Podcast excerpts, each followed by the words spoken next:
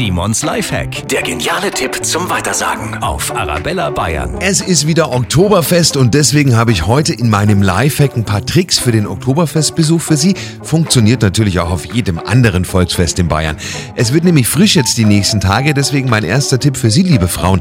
Die Nylonstrumpfhose unterm Dirndl, die schützt nicht unbedingt so gut vor der Kälte, habe ich mir sagen lassen. Deutlich besser ist eine lange Radlerhose, die hält richtig gut warm und fällt nicht auf. Dann ein Tipp, damit der Schlüssel nicht verloren geht während dem Tanzen und Feiern auf der Bierbank.